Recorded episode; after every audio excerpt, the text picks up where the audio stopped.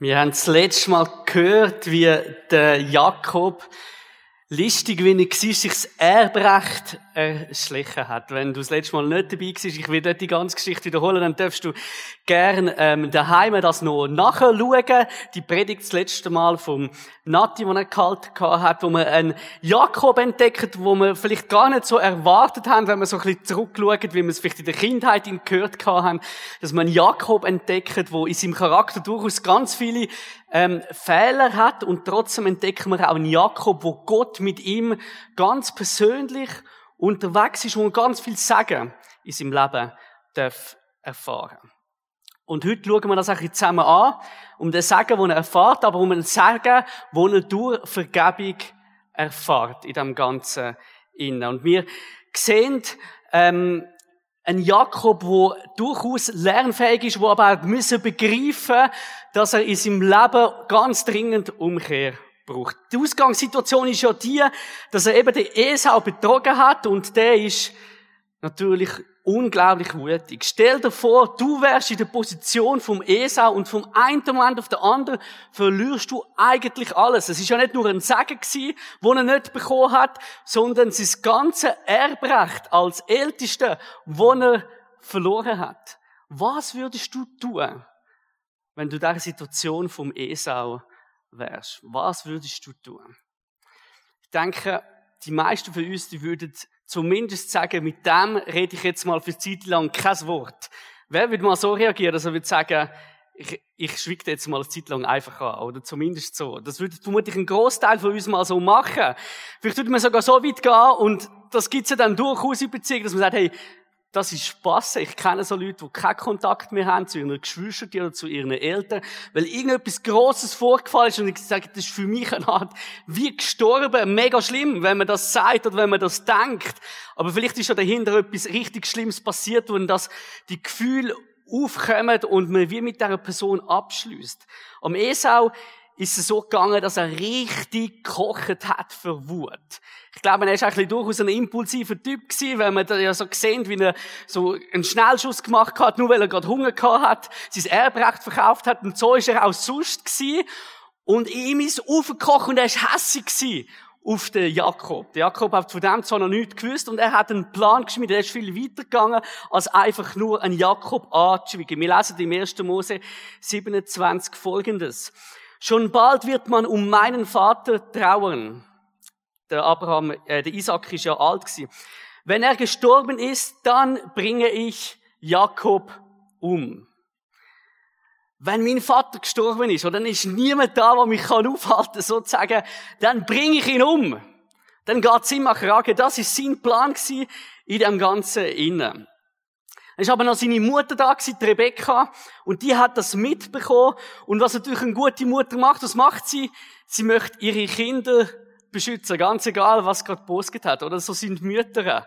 Und sie geht zum Jakob und sie wollte Jakob warnen, denn sie hat von dem Zorn vom Esaus Plan erfahren, sie hat das mitbekommen. Und so geht sie zum Jakob und sagt ihm, wenn er nicht mehr daran denkt, also der Esau, was du ihm angetan hast, schicke ich dir diese Nachricht.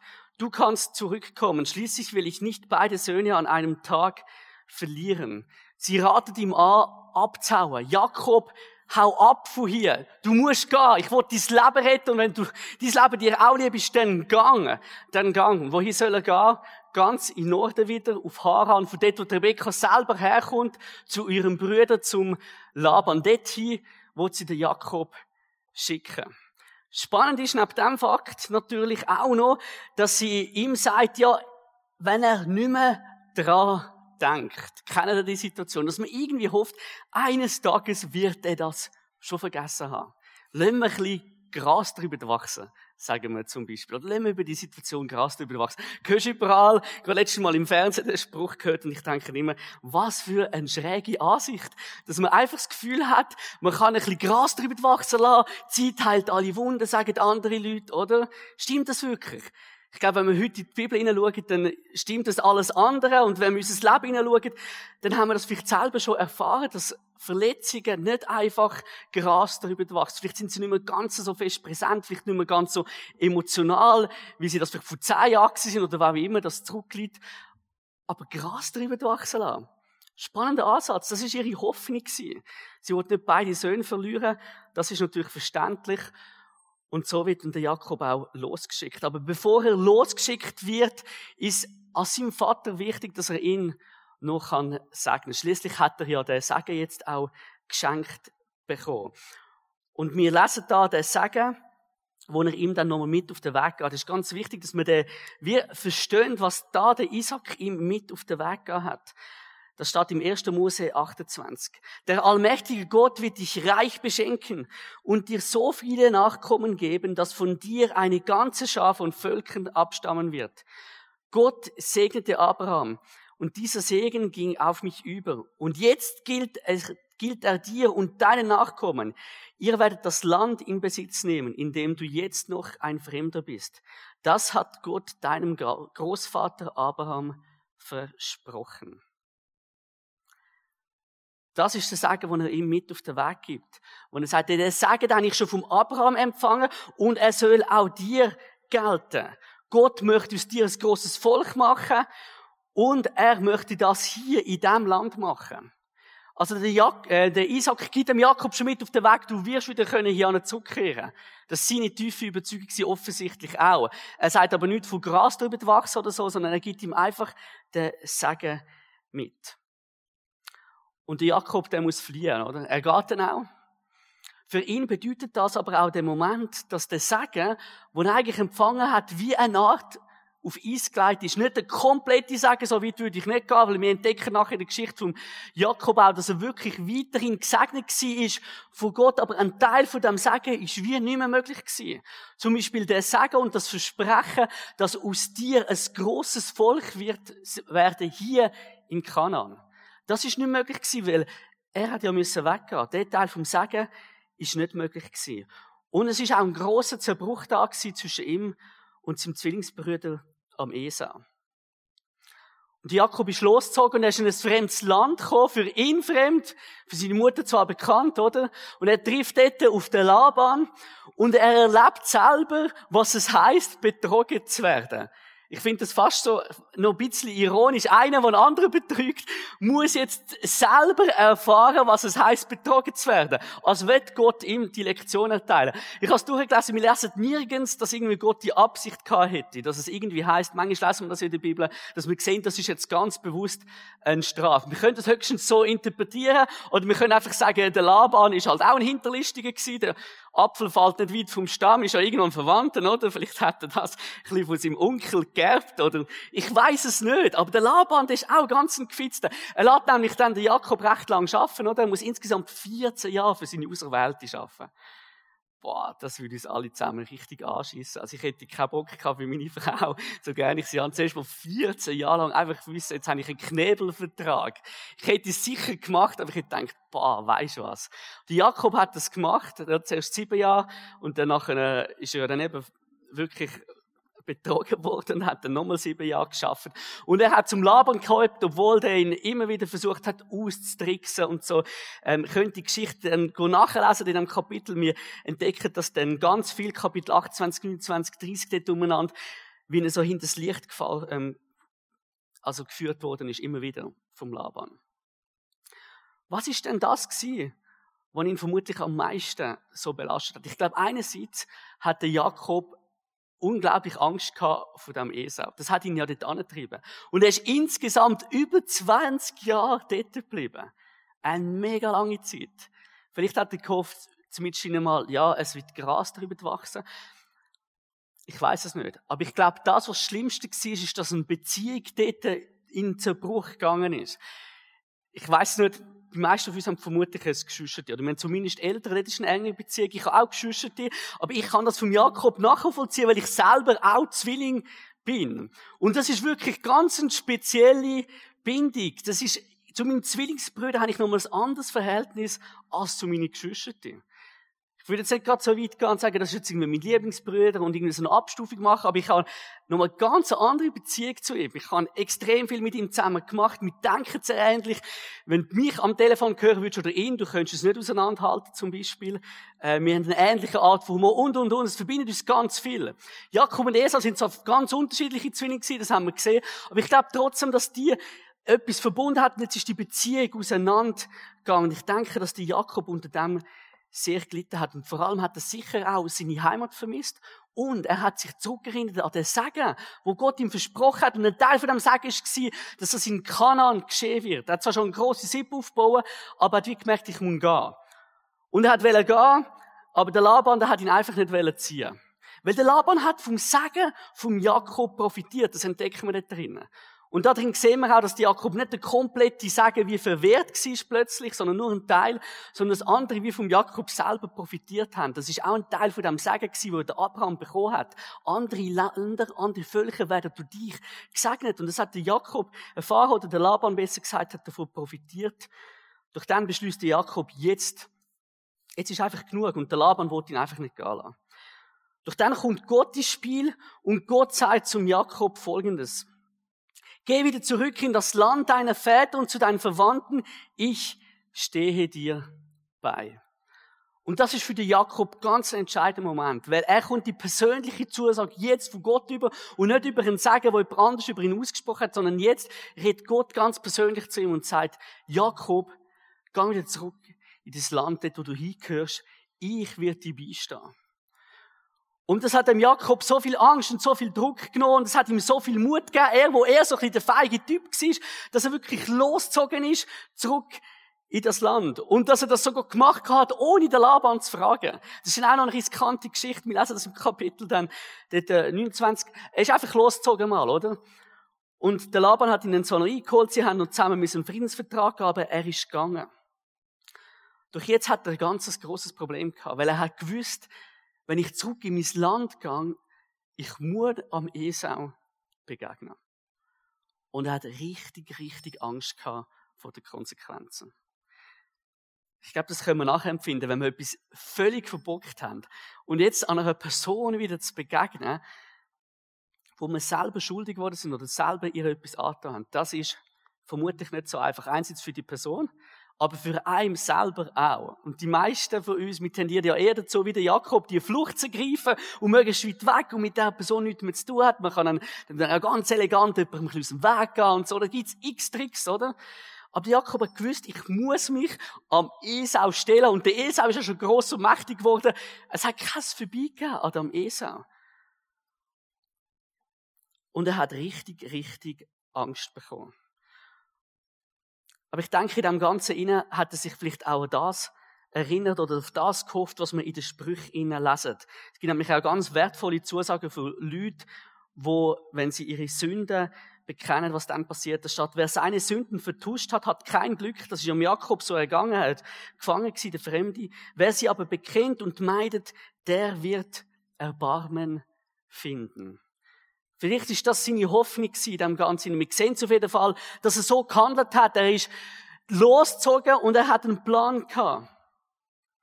Aber zuerst hat er wie gemerkt, ich muss noch mit Gott reden. In dem Ganzen innen. In meiner Angst, ich muss zu Gott gehen. Gott hat mir die Zusage gegeben, dass er mir beisteht. Und jetzt muss ich zu Gott gehen. Und er sagt dort zu Gott, bitte rette mich von meinem Bruder Esau. Wir sehen dort so ein Gespräch, das er macht, wo er so richtig verzweifelt ist. Ich habe große Angst, dass er uns alle umbringt. Die Frauen und auch die Kinder. Angst hat ihn getrieben. Und deswegen hat er seine ganze Sippe aufgesplittet. Also er hat versucht, alle Vorkehrungen zu machen, dass wenn der Esau kommt, dass er nicht gerade alle verwünscht, sondern nur einen Teil kann umbringen. Ich weiß nicht, was du an Jakobs Stelle gemacht hättest. Ich hätte vermutlich mir auch überlegt, irgendwie, was kann ich für Vorkehrungen treffen, dass wenn ich auf den ESA äh, treffe, dass es mir nicht einfach total nachher, also dass es mir ums Leben geht. Und der Jakob hat gewusst, ich muss die Situation wieder gut machen. Ich glaube, das ist etwas, was man vom Jakob könnt lernen, wenn wir in Konfliktsituationen kommen, dort, wo wir selber uns gegenüber Leuten versündigt haben, wo wir Schuld auf uns geladen haben dass es der erste Schritt ist, dass wir wieder eine Wiedergutmachung machen von dieser Situation. Das kann sein, dass wir zum Beispiel den Ruf von jemandem wieder herstellen müssen.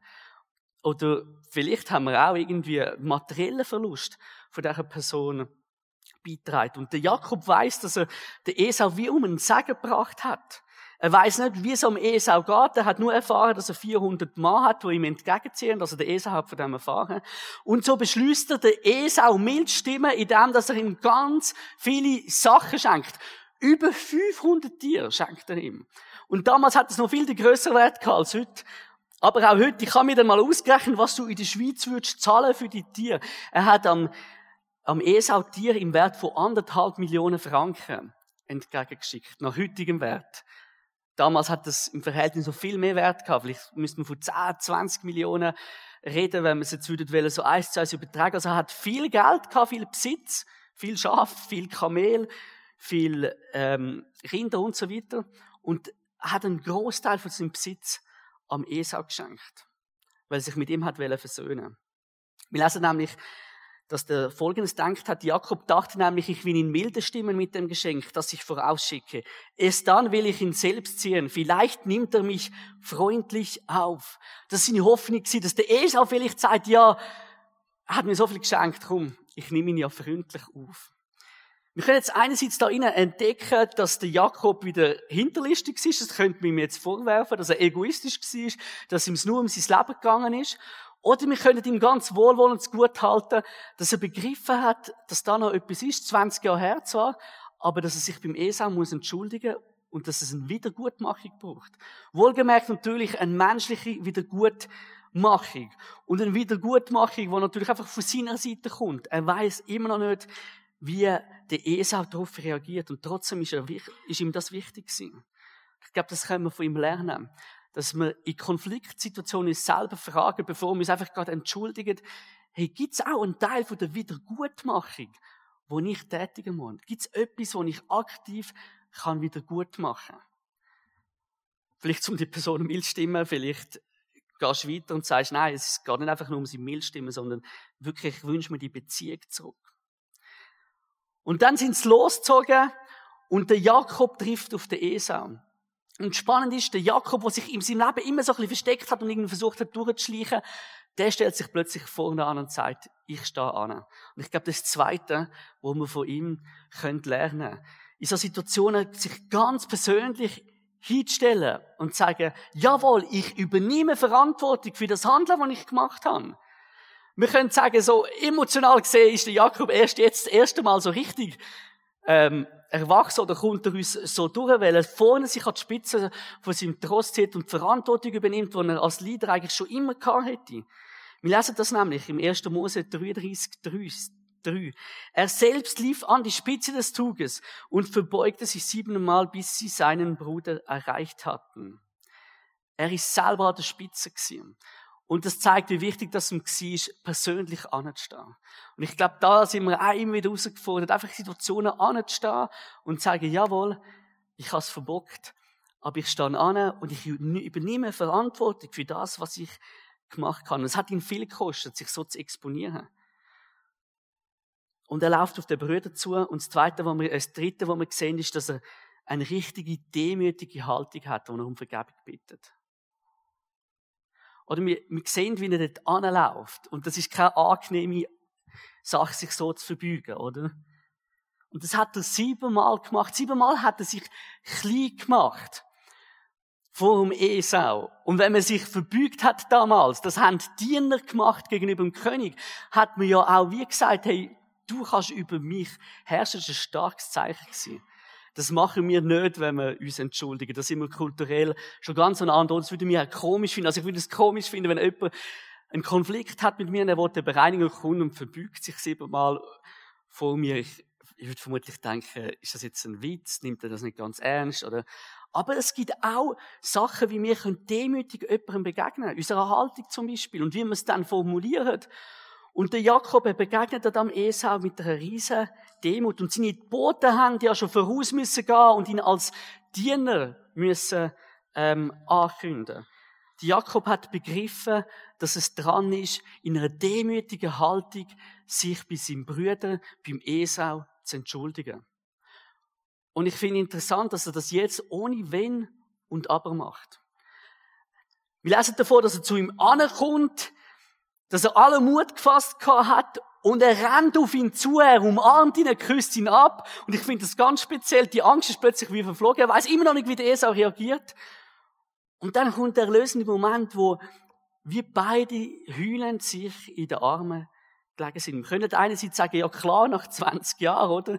Triffst du Zwillingsbrüder. Wenn ich 20 Jahre meinen Zwillingsbrüder gesehen ich glaube, ich würde auch heulen, wenn ich ihn wieder sehen würde. Aber ich glaube, der Jakob macht dort etwas, wo ich auch nochmal sehr interessant finde. Weil in Konfliktfällen gibt's immer Distanz zwischen Personen, oder? Du hast ja einen Konfliktfall mit jemandem und gehst und dann irgendwie, während der Konflikt noch andauert, ihn umarmen oder, was auch nicht, ihn abküssen oder so. Konflikt führt immer zu einer Distanz, die man nimmt. Das macht man wie automatisch, wenn man merkt, ah, es ist etwas passiert, ich kann nicht einfach der Person wieder Nähe geben. Und der Jakob schafft hier Nähe. Und ich glaube, da können wir auch von ihm lernen. Oder er will sich nicht einfach nur entschuldigen, sondern er will gerade wieder die Nähe zu seinem Brüder finden. Das ist für ihn so etwas Wichtiges und so etwas Entscheidendes. Er schafft die Nähe. Und er weiß immer noch nicht, wie der Esau über dem Ganzen wirklich steht. Klar, er hat ihn grosszügig beschenkt, er ist demütig und alles. Und jetzt finde ich es ganz witzig, dass vielleicht die Prophetie von der Mutter in Erfüllung gegangen ist. Ich weiß es nicht ganz abschließend. Weil Esau steht und er kommt gar nicht so draus. Er fragt Jakob, hey, wieso hast du mich eigentlich so beschenkt? Da sind so Diener gekommen, haben mir Geschenke gebracht. Wie, wieso eigentlich? Und jetzt hätte Jakob sich können ausreden, oder? Er hätte können sagen, ja, ich kann einfach grosszügig sein oder so. Er hätte wieder irgendwie hintertürlich können. Nein, nein, er macht ihm klar und sagt, bitte nimm das Geschenk an. Das Geschenk ist für dich, damit wir uns wieder versöhnen können. Und der Esau möchte das ausschlagen. Wir lesen davon, dass er das möchte ablehnen, oder? Er merkt, das ist viel zu viel. Und, also, wenn dir jemand eine Million würde schenken und so, dann würdest du vielleicht auch, der Schweizer ist ein so und sagt, nein, ist doch nicht nötig und so. Aber wenn man es vielleicht gerne hätte. Nein, ist doch nicht nötig. Aber der Esau, der hat es ausgeschlagen und der Jakob hat müssen insistieren. Wir lesen dann nämlich nochmal, dass er sagt, nein, bitte, nimm mein Geschenk an, bat Jakob. Als Zeichen, dass du auch mich wieder annimmst. Und jetzt sehen wir eben, um was es ihm wirklich gegangen ist. Er hat sich wieder die Beziehung zurückgewünscht. Er hat sich wieder gewünscht, dass da wieder etwas entsteht zwischen ihm und seinem Bruder. Wir merken zwar dann, wenn wir weitergehen, dass es natürlich nie mehr so war wie vorher, aber der Esau ist auf das eingegangen und hat ihn angenommen. Und der Jakob ist so dankbar gewesen, dass er nachher in der Nähe einen Altar gemacht hat und der Altar genannt hat, Gott ist Israels Gott. Er selber hat ja innerhalb von dieser Geschichte auch noch den Namen Israel bekommen, wo er mit Gott gekämpft hat. Das wäre aber eine andere ähm, Geschichte. Und er hat gemerkt, wie Gott sein Versprechen gehalten hat. Und Gott ist im Israel im Gott. Und ich glaube, es ist ihm eine riesige Last von der Schulter gefallen. Jetzt dürfen zu wissen, ich bin versöhnt. Und ich glaube, der absolute Bonus, den er hat, ist in dem Innen auch, dass das hat ein Segen sein für ihn und für seine Zukunft. Nämlich jetzt hat sich das können erfüllen, wo Gott über sein Leben ausgesprochen hat. Dass er dürfen sagen, sie für andere Völker, dass er sich vermehrt, dass er zu noch mehr Besitz darf kommen. Vielleicht ist er fast sein ganzer Besitz jetzt losgeworden, weil er es am ESA gegeben hat. Wir wissen jetzt nicht, wie viel Prozent, dass er ihm gegeben hat. Und klar ist auch in dem Ganzen inne, dass er natürlich sehr darauf angewiesen war, wie der Esau reagiert. Aber ich finde es gerade da innen so vorbildlich, dass der Jakob trotzdem das gewagt hat. Und ich glaube, das ist das Entscheidende, dass dort, wo wir uns versündigt haben gegenüber anderen Leuten, unabhängig von dem, wie sie reagieren, dass wir den Mut zusammennehmen und sagen, okay, ich mache den ersten Schritt und ich gehe keine Bedingungen stellen. Der Jakob hat das nicht gemacht. Und ich glaube, das Versöhnliche oder das Gute für uns zum Wissen ist, ganz egal, wie die andere Person reagiert in dem Ganzen innen. Wenn wir Gott mit ins Spiel nehmen, dann haben wir eine Partei, nämlich Gott, wo uns immer Versöhnung zuspricht, wenn wir das machen. Immer, wirklich immer. Wir lesen das im 1. Johannes 1,9 als Versprechen. Wenn wir aber unsere Sünden bekennen, dann erweist sich Gott als treu und gerecht. Er wird unsere Sünden vergeben und uns von allem Bösen reinigen. Also Gott geht dort noch einen Schritt weiter. Er übernimmt eigentlich all das, was der Jakob selber gemacht hat. Der Jakob hat die Möglichkeit noch nicht gehabt, aber die Möglichkeit haben wir dafür zu wissen, Die ganze Wiedergutmachung, die ganze demütige Haltung, das ist nicht etwas, was wir selber schaffen müssen, sondern wir haben Gott an unserer Seite. Und wenn wir mit dem auch zu Gott kommen, nicht nur zu der Person, was betrifft, sondern auch also mit Gott ins Reine kommen, in dieser ganzen Situation, dann dürfen wir wissen, dass wir einen treuen Gott haben und er wird eine neue Gerechtigkeit über uns aussprechen. Er wird uns von unserer Last frei machen. Ich glaube, das ist so wichtig, dass wir das dürfen wissen. Und ich glaube, wenn wir für uns fragen, wie wir das umsetzen können, dass wir auch uns bewusst sind, dass wir in Konflikt nicht einfach nur auf der Opferrolle sind. Das ist im Jakob so tief bewusst gewesen. Ich glaube, wir sind ganz schnell da drin, irgendwie zu checken oder zu sehen, wo uns überall Leute verletzt haben. Aber wie schnell sind wir, dass wir sehen, wo wir Leute selber verletzt haben. Und das braucht einerseits mal Einsicht, oder? Und andererseits braucht es dann nachher auch Mut und Demut und nicht Stolz, dass wir Stolz können liegen lassen, wie es um unser eigenes Ansehen geht, zum Beispiel, dass wir auf die Personen einen ersten Schritt können machen Ich glaube, das fehlt nämlich unserer Kultur unglaublich. Ich muss manchmal den Kopf schütteln, wenn wir in der Öffentlichkeit sehen, wie Leute Sachen verbocken auf unterschiedliche Art und Weise. Gestern ist ja gerade so ein prominenter Fall gewesen, oder? Es ist noch nicht ganz klar, was alles passiert ist und ob die Anschuldigungen wirklich stimmen. Aber der Kurz ist gestern zurückgetreten zu Österreich als Ministerpräsident, weil ihm Korruption en masse angeschuldigt wird. Und Beweislast scheint erdrückend zu sein. Klar gilt natürlich die Unschuldsvermutung, aber er ist zurückgetreten. Und wenn er das wirklich ist, würde ich mir für ihn wünschen, das wäre sehr vorbildlich, wenn er dann auch anstehen könnte und sagen könnte, okay, ich habe es verbockt muss ich eine Wiedergutmachung machen. Und ich muss anstehen, ich muss das, ähm, ich muss das bekennen, ich muss eine Verantwortung übernehmen. Leider entdecken wir das zum Beispiel der Politik fast nie, oder? Die reden sich alle immer irgendwo raus und es ist schon längstens zu einer Kultur geworden, dass wir das selber auch machen. Und gleichzeitig finde ich es auch schade, dass wir gar keine Fehlerkultur mehr haben. Wenn jemand einen Fehler macht und kommt und bekennt, dann tun wir uns einmal so schwer, irgendwie dem, dem ihn auch Acht und Ehre. Stattdessen sagen wir, bam, jawohl, du hast es falsch gemacht. Hast gar gar, kannst du einen neuen Job suchen oder kannst du neue Freunde suchen, wenn es jemand zugibt. Aber das ist nicht unser Part, sondern unser Part ist der, dass wir dort vorangehen und dürfen den Unterschied machen in unserem Umfeld, dass Menschen merken, hey, der ist nicht einer, der irgendwie einfach gross redet und versucht, sich irgendwie rauszuschleichen, sondern der stellt sich dem, wenn er etwas verbockt hat. Wow. Wie vorbildlich. Und ich kenne das selber aus meinen eigenen vier Wänden, wie das mega schwierig ist, wenn ich mit der Janine einen Streit habe. Das ist mir mal vor zwei Wochen passiert oder so, da haben wir einen heftigen Streit gehabt, ich bin dann auf dem Sofa geguckt. Und ich habe für mich gedacht, jetzt hat sie es echt übertrieben, wie hat sie nur können. Und so Gedanken sind da gewesen und dann denkt, und ich entschuldige mich erst, wenn sie sich entschuldigt hat. Und jetzt kann sie gefälligst den ersten Schritt machen. Und ich bin so dekockt, oder? Also jetzt, wenn ich darüber nachdenke, völlig bescheuerte Gedanken, aber in dieser Wut innen ist er so aufgekocht.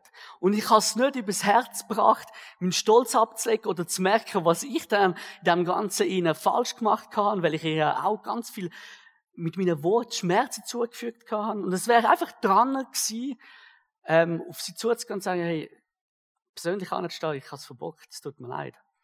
Für das, was ich gemacht habe. Ohne Wenn und Aber. Ohne das, was du gemacht hast, das liegt in deiner Verantwortung. Und um Vergebung zu bitten. Und ich glaube, da drin dürfen vermutlich die meisten von uns einfach nochmal spüren, wie irgendwie besser werden oder vielleicht mutiger werden. Und uns inspirieren lassen von dem.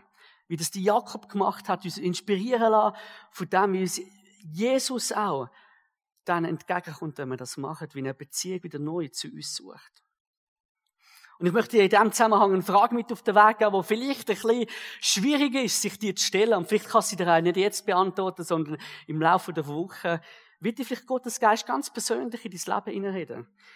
Gibt es vielleicht eine Situation, gibt es eine Situation, wo du jemandem Unrecht angetan hast und du hast sie noch nicht geklärt?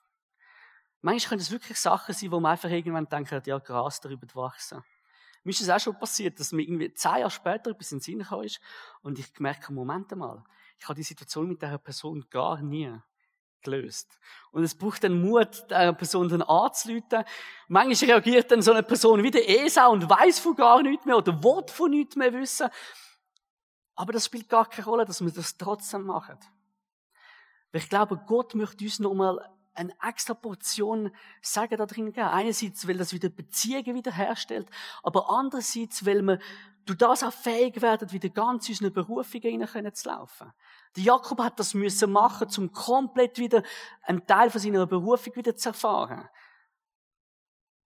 Und ich glaube, wir haben damals eine Situation in unserem Leben, wo wir wie unsere eigene Berufung, dem, was Gott über unserem Leben ausspricht, wie selber im Weg stehen, weil wir stur sind, weil wir nicht möchten, andere um Verzeihung bitten, weil wir die Versöhnung gar nicht möchten zulassen. Und wenn wir sowieso nicht den ersten Schritt machen sondern irgendwie warten und denken, der soll doch den ersten Schritt machen. Und dann bewegt sich über Jahre nichts. Ich mache den Mut, dir die Frage mit in die Woche zu nehmen, sich diese Frage zu stellen und sie haben mit Gott ganz persönlich zu besprechen und nicht nach 30 Sekunden überlegen, sie gar wieder auf die Seite zu schieben. Ähm, manchmal sind wir wirklich gut, so Sachen zu verdrängen und es ist uns gar nicht so bewusst und es fordert uns raus, es kostet uns vielleicht viel. Vielleicht kostet es sich Geld, vielleicht kostet es sich ein bisschen etwas von, von deinem Image, etwas von deinem Ansehen. Ich weiß es nicht. Der Jakob hat es anderthalb Millionen gekostet. Ich hoffe, es kostet dich dann nicht gerade so viel, aber ich glaube, es ist es wert, wieder so Beziehungen reinzukommen dass wir am Schluss auch so können sagen wie der Jakob, ich mache das als Zeichen und ich wünsche mir wieder eine Beziehung. Ich wünsche mir so sehr, dass du als Gegenüber mich wieder kannst annehmen. Und Herr Jesus, ich danke dir, dass wir in dir einen Gott haben, der uns auf dem Weg begleitet und uns hilft. Und ich danke dir, dass du uns möchtest segnen und dass du uns mit allem Möglichen möchtest segnen, so wie du das der, Jakob gemacht hast, dass du mit Frieden möchtest segnen, dass du uns ein gutes Leben wünschst, dass wir vorwärts kommen, dass wir Beziehungen dürfen haben, die halten. Und manchmal stehen wir uns selber im Weg. Und ich danke dir, dass du Sachen aus dem Leben wirst aufzeigen, jedem Einzelnen, der da rein ist oder der daheim das schaut dass du zu uns sprichst, Heilig Geist, und uns sagst, was, was Sachen sind, die wir in Ordnung bringen müssen. Und ich bitte dich, dass wir dann auch den Mut dürfen haben, die ersten Schritte zu machen und nicht zu warten. Dass wir unseren Stolz dürfen ablegen und demütig dürfen kommen. Und dass wir uns auch dürfen überlegen, hey, wie können wir das auch irgendwie wieder gut machen? Auch wenn es von dir Gott gut ist, wenn wir es einfach aussprechen. Aber wo gibt es Sachen, wo wir auch ganz bewusst wieder Sachen gut machen? Jesus, danke dir, dass du uns Gelegenheit gibst, in dieser Woche das anzupacken dass du den Mut schenkst, das nicht auf die lange Bank zu schieben und das irgendwie in einem Jahr anzupacken, sondern dass wir wirklich das dürfen angehen, dort, wo du uns Sachen aufzeigst. Amen. Und ich finde es so toll, dass wir heute gerade auch noch Gelegenheit haben, das Abendmahl zu feiern. Und im Abendmahl dürfen wir das ja entdecken, dass Gott sich mit uns Versöhnung wünscht. Und bei Gott ist es nämlich genau so, dass er immer den ersten Schritt macht und das finde ich so faszinierend. Bei den Menschen sind wir selber herausgefordert, den ersten Schritt zu machen. Aber Gott hat den ersten Schritt gemacht von der Versöhnung. Und da erinnern wir uns daran, wenn wir das Abendmahl nehmen, dass wir dürfen eine Beziehung zu ihm haben. Dass er alles für uns gegeben hat, dass er sein Lieb gegeben hat, für das statt das Brot und sein Blut gegeben hat, für das statt Büsse Traubensaft. Und das möchten wir zusammen feiern. Bitte jetzt Abendmahl ähm, helfen, einfach mal dürfen, ja, das Brot zu verteilen. Und ich bete dann noch fürs Brot. Und wenn du daheim bist, dann kannst du einfach, ja, vielleicht jetzt schnell Stopp machen, ähm, dir Brot schnappen oder irgendetwas Essbares, Traubensaft, wenn du ein Haus hast. Und für dich persönlich das Abendmahl mit uns feiern. Ich darf das Brot einfach schon mal verteilen und ich bete in dieser Zeit für das Brot. Jesus, ich danke dir, dass du alles gegeben hast. Es hat dich alles gekostet, dass wir eine Beziehung zu dir dürfen haben. Es hat dein Leben gekostet. Du hast dein Liebe anerkannt, das können wir uns gar nicht vorstellen. Unfassbare Schmerzen hast du gehabt, aber auch eine unfassbare Liebe hast du in deinem Herzen gehabt, dass du es gemacht hast. Und wenn wir das Brot zusammennehmen, dann erinnern wir uns an das, dass du die Liebe gebrochen hast für uns. Und wir danken dir dafür und wir nehmen das an, in einer Haltung von der Demut, aber auch von der Freude, dass wir dürfen wissen, es passiert eine Wiederherstellung, die du geschaffen hast. Wir dürfen wieder eine Beziehung zu dir haben, weil du dein Leben für uns geopfert hast. Danke dir vielmals für den großen Gnadenakt, der sich da drin erweist.